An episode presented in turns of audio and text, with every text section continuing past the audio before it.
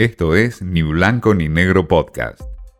Mensaje directo a entrevistas, un espacio para dialogar con Martín Di Natale.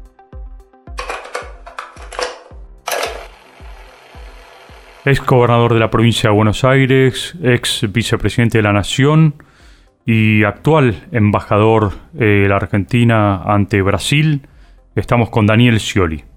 Daniel, eh, la pregunta inevitable es si la Argentina va a poder salir de esta crisis en que se ve envuelta, si la Argentina puede reinsertarse al mundo y si en algún momento podemos llegar a generar confianza hacia el exterior.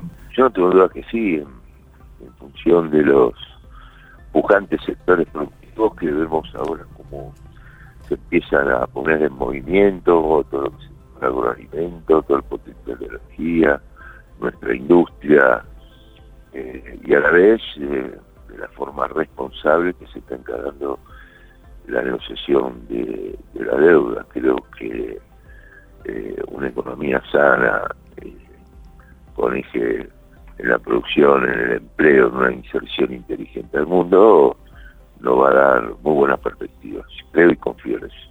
¿Se hicieron las paces eh, entre Bolsonaro y Alberto Fernández o entre Brasil y Argentina eh, en función de los últimos acuerdos que hubo eh, con la mirada puesta en el Mercosur? Ya, no hay que ponerlo en términos personales, porque el propio presidente a mí argentino me dijo en su momento, hacer lo que tenga que hacer, Daniel, pero tenemos que tener la mejor relación posible con Brasil, pensando en los intereses de Argentina. De hecho, dicho hoy Brasil para Argentina significa eh, generación de puestos de trabajo y significa dólares genuinos, porque exportando más se generan dólares genuinos y llevando inversiones productivas a nuestro país de lo que antes importamos también son dólares genuinos. Y ese es el objetivo central, más allá de, de diferencia ideológica lo que sea. Yo pongo el énfasis en haber reencausado esta relación tiene una agenda positiva, por ejemplo, la perspectiva del sector energético es clave. Hoy nuevamente reunión con los ministerios de energía y crearon un proyecto que se puede traer gas acá en el sur de Brasil, el tema del gasoducto, y así te puedo dar otros ejemplos. Tenemos que ir a una integración cada vez más este, profunda, pensando lo mejor para, para nuestro país.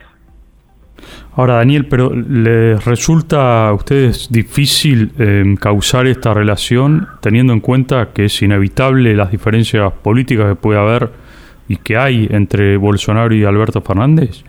El punto de partida fue muy complejo, la relación atravesaba los peores momentos en décadas, ¿no? hasta el punto que Brasil había dejado de ser el socio comercial número uno de la Argentina.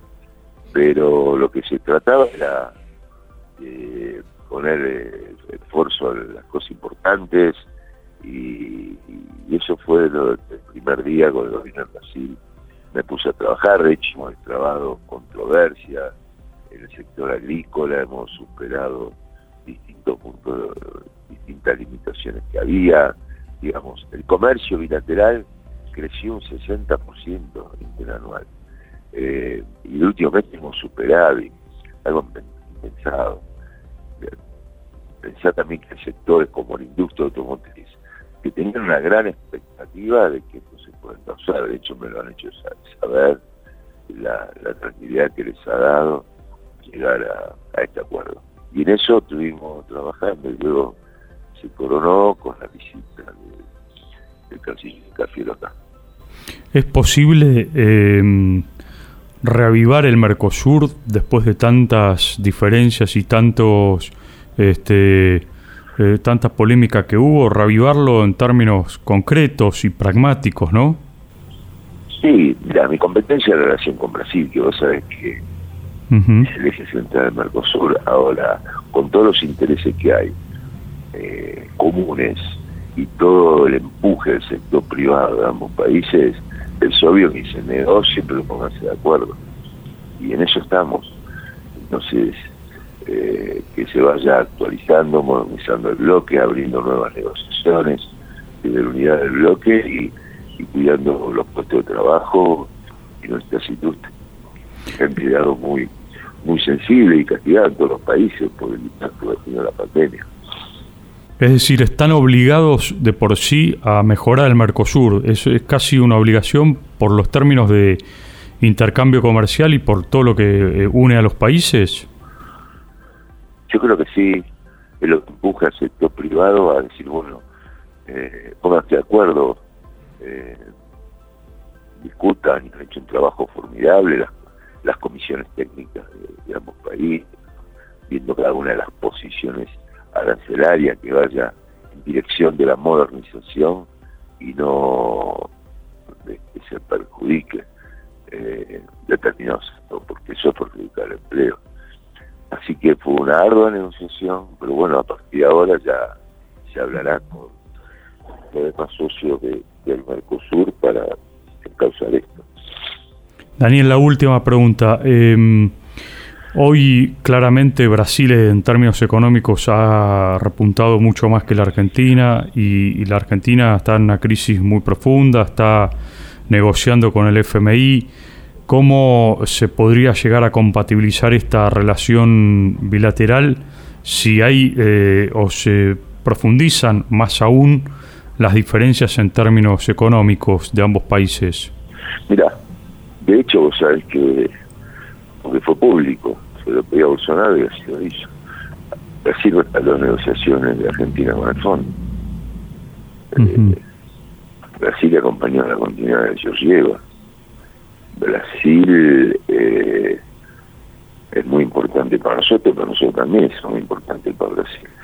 Así que yo veo que hay eh, una un trabajo eh, hombro con hombro muy profundo. Este tema, sin lejos aranceles, pero ¿cómo, ¿cómo lo trabajamos? Con todo el sector privado brasileño y con el sector privado argentino. Una experiencia formidable. ¿Y el sector privado apoya todo esto, digamos? Sí, hicieron público. Mira, hace anoche hablé con la FABE, que, que nuclea todas las automotrices. Hablé con la Confederación Nacional de Industria, 700.000 industrias. Todos salieron a apoyar, a respaldar y bueno, y tener muy buenas perspectivas, certidumbre y, seguir este, trabajando juntos. Yo no tengo duda que cada vez van a ser más los puestos de trabajo que generen en Argentina esta relación con Brasil y cada vez más dólares. No tengo duda. Hablamos de la relación de la Argentina con Brasil y el futuro de esa relación en función de las diferencias ideológicas que hay entre los presidentes del Mercosur y también, por supuesto, de lo que le depara a la Argentina en términos de acuerdos con el Fondo Monetario Internacional. Todo esto con Daniel Scioli. Esto fue Ni Blanco ni Negro Podcast.